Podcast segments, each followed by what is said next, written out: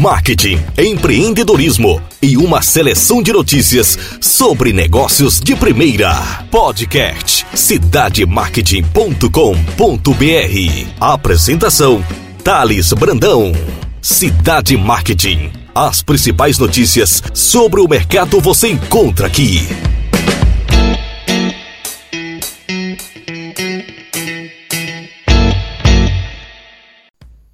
Olá pessoal, Thales Brandão do cidademarket.com.br. Agradeço mais uma vez a audiência de todos e eu ativo esse podcast agora para tratar de um assunto sério que é a segurança e o mercado digital. O Banco Central comunicou há pouco em uma nota pública e distribuída para a imprensa, aonde cita em um comunicado ocorreu um vazamento de chaves Pix registradas no Banese. O Banese é o Banco de Sergipe, um banco de economia mista com participação do governo do estado de Sergipe como sendo o maior acionista nessa relação. Agora vamos aos fatos. Abre aspas. Regido pelo princípio da transparência o Banco Central do Brasil vem a público informar a ocorrência de vazamento de dados de chaves Pix sobre a guarda e a responsabilidade do Banco do Estado de Sergipe SA, Banese, em razão de falhas pontuais em sistemas dessa instituição financeira. Não foram expostos dados sensíveis, tais como senhas, informações de movimentações ou saldos financeiros em contas transacionais, ou quaisquer outras informações sobre sigilo bancário.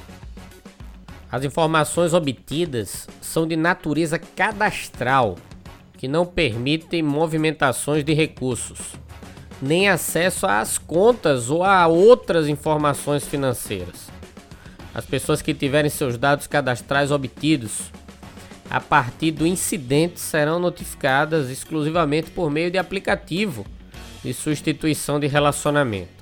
Nem o Banco Central nem as instituições participantes usarão quaisquer outros meios de comunicação aos usuários afetados, tais como aplicativos de mensagem, chamadas telefônicas, SMS ou e-mail. Além disso, o Banco Central adotou as ações necessárias para a apuração detalhada do caso e aplicará as medidas sancionadoras previstas na regulação vigente. Mesmo não sendo exigido pela legislação vigente por conta do baixo impacto potencial para os usuários, o Banco Central decidiu comunicar o evento à sociedade, à vista do compromisso com a transparência que rege sua atuação. Fecha aspas. Esse é o comunicado do Banco Central e é o primeiro incidente de segurança de dados do Pix desde que o sistema de pagamentos instantâneos foi criado pela autoridade monetária em 2020. O Banese, que é parte principal desse incidente de segurança digital e de relação com o mercado, emitiu um comunicado a todos os interessados pela marca. O Banese informou que, que a área técnica detectou consultas indevidas a dados relacionados a 395 mil chave Pix. E que o evento não afetou a confidencialidade de senhas, histórico de transações ou demais informações financeiras de seus clientes e que os dados vazados tratam-se somente de não correntistas da instituição. Uma situação que me surpreende de um fato tão relevante como esse, que causa preocupação a milhares de clientes, é que o Banco Central abriu nota do caso às 18h30 do dia de hoje, do dia 30 do 9. Emitiu também nota para a imprensa sobre o fato. O Banese imediatamente é, fez um comunicado ao mercado, uma nota em PDF redigida né, técnica, No rodapé coloca algumas dicas, inclusive a gente vai evidenciar aqui, inclusive ampliar de como você se proteger para você não sofrer um golpe, um golpe do Pix.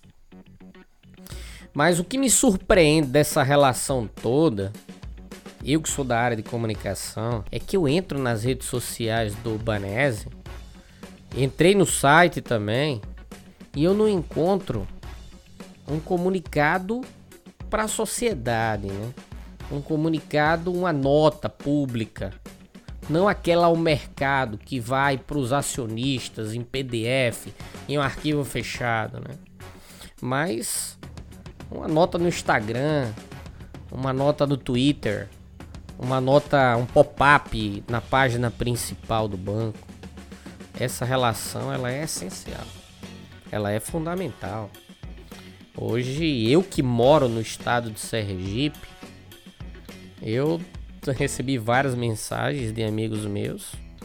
Eles viram na televisão, eles viram notas pelas redes sociais, mas nem todo mundo tem acesso ali a clicar no, no ambiente de, de relação com os investidores e acessar um arquivo fechado.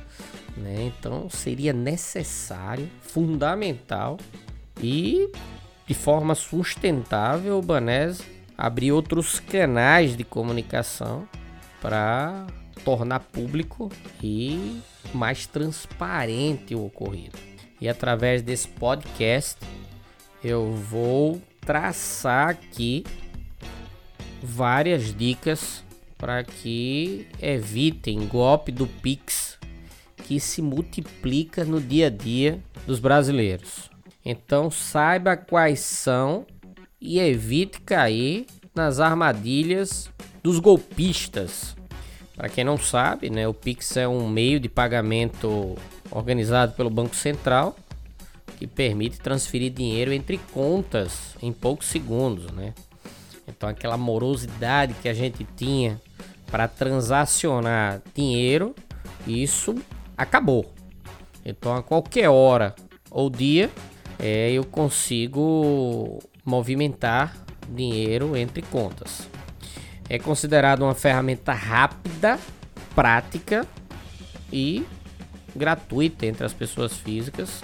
E através desse crescimento dessa ferramenta digital, se intensificou né, um aumento de tentativas de golpes financeiro que é popularmente chamado de fraude do Pix ou golpe do Pix, né? E aí o que, que você faz para identificar os possíveis golpes com o Pix? A primeira dica é que bancos e instituições financeiras elas não solicitam dados pessoais e financeiros por mensagens ou ligações.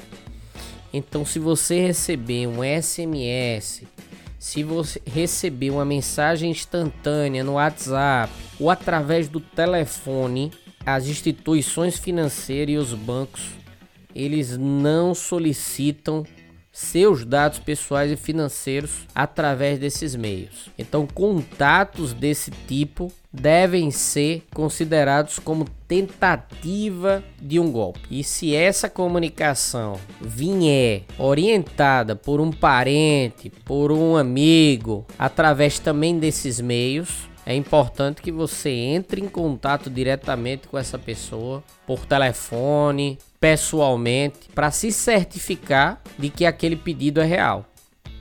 Uma outra alternativa é você entrar em contato diretamente com o seu banco, ligar para o seu banco, falar com o seu gerente, falar com alguém que trabalha na instituição financeira, para você se certificar de que aquelas informações elas são verídicas. E na maioria das vezes esses golpistas escrevem errado, tem vários erros de ortografia, erros gramaticais então fiquem atentos e automaticamente bloqueie essa pessoa de qualquer meio de comunicação digital. A segunda dica: jamais forneça seus dados bancários por telefone. Não forneça nenhum código, não forneça seu nome, não forneça seu CPF, não forneça o número da sua conta, o seu saldo bancário, nada, absolutamente nada pelo contato telefônico. A terceira dica é que não se cadastre em sites desconhecidos e não clique em links suspeitos. Né? Então não informe seus dados pessoais, como CPF, conta bancária, é, agência, saldo, número de telefone, senhas, principalmente as senhas, em site desconhecido. Então você vai conferir se o endereço corresponde fielmente ao endereço do banco. Né? Então você, pelo rodapé do seu navegador, é possível você saber se aquele link é um link suspeito ou se é um link real do seu banco. E na hora de você acessar o site também do banco, você vai encontrar aquele cadeadozinho que fica ao lado do endereço do banco, do domínio do banco, da assinatura digital do seu banco. Então vamos dar um exemplo aí que você é correntista do Bradesco. Então quando você digita www.bradesco.com.br, você é direcionado para o um ambiente digital do Bradesco, onde vai pedir a sua agência, a sua conta, e você vai ver que tem um direcionamento exclusivo para a ambientação do banco, onde tem lá banco.bradesco e ao lado tem um cadeadozinho que demonstra que o site é seguro. Na dúvida, não clique em nenhum link e confira o endereço, o domínio, a URL com as instituições financeiras responsáveis pelo site.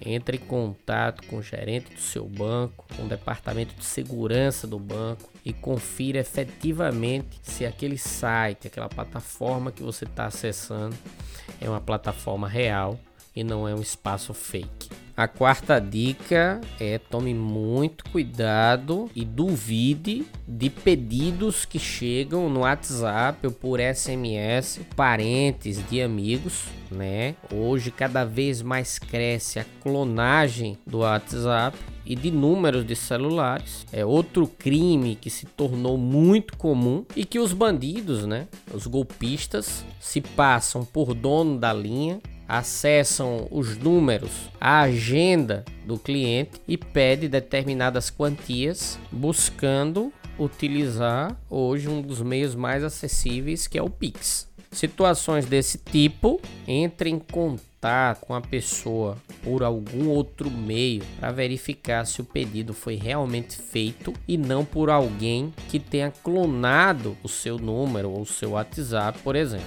A quinta dica é relacionada a QR Code falso. Os golpistas tentam se passar por algum comerciante, por alguma empresa, por algum amigo conhecido da vítima e enviam um QR Code para pagamento e aquele código é um código falso. Para quem não sabe o que é QR Code, é um código de barra, um barramento bidimensional que pode ser facilmente escaneado pelo celular e ele já capta todos os dados. Você confirmando, a transação do Pix é realizada. Então, né, antes de confirmar uma transação via Pix, presta atenção nos dados do destinatário exibidos para conferir se realmente corresponde às pessoas, às empresas para quem você deseja pagar.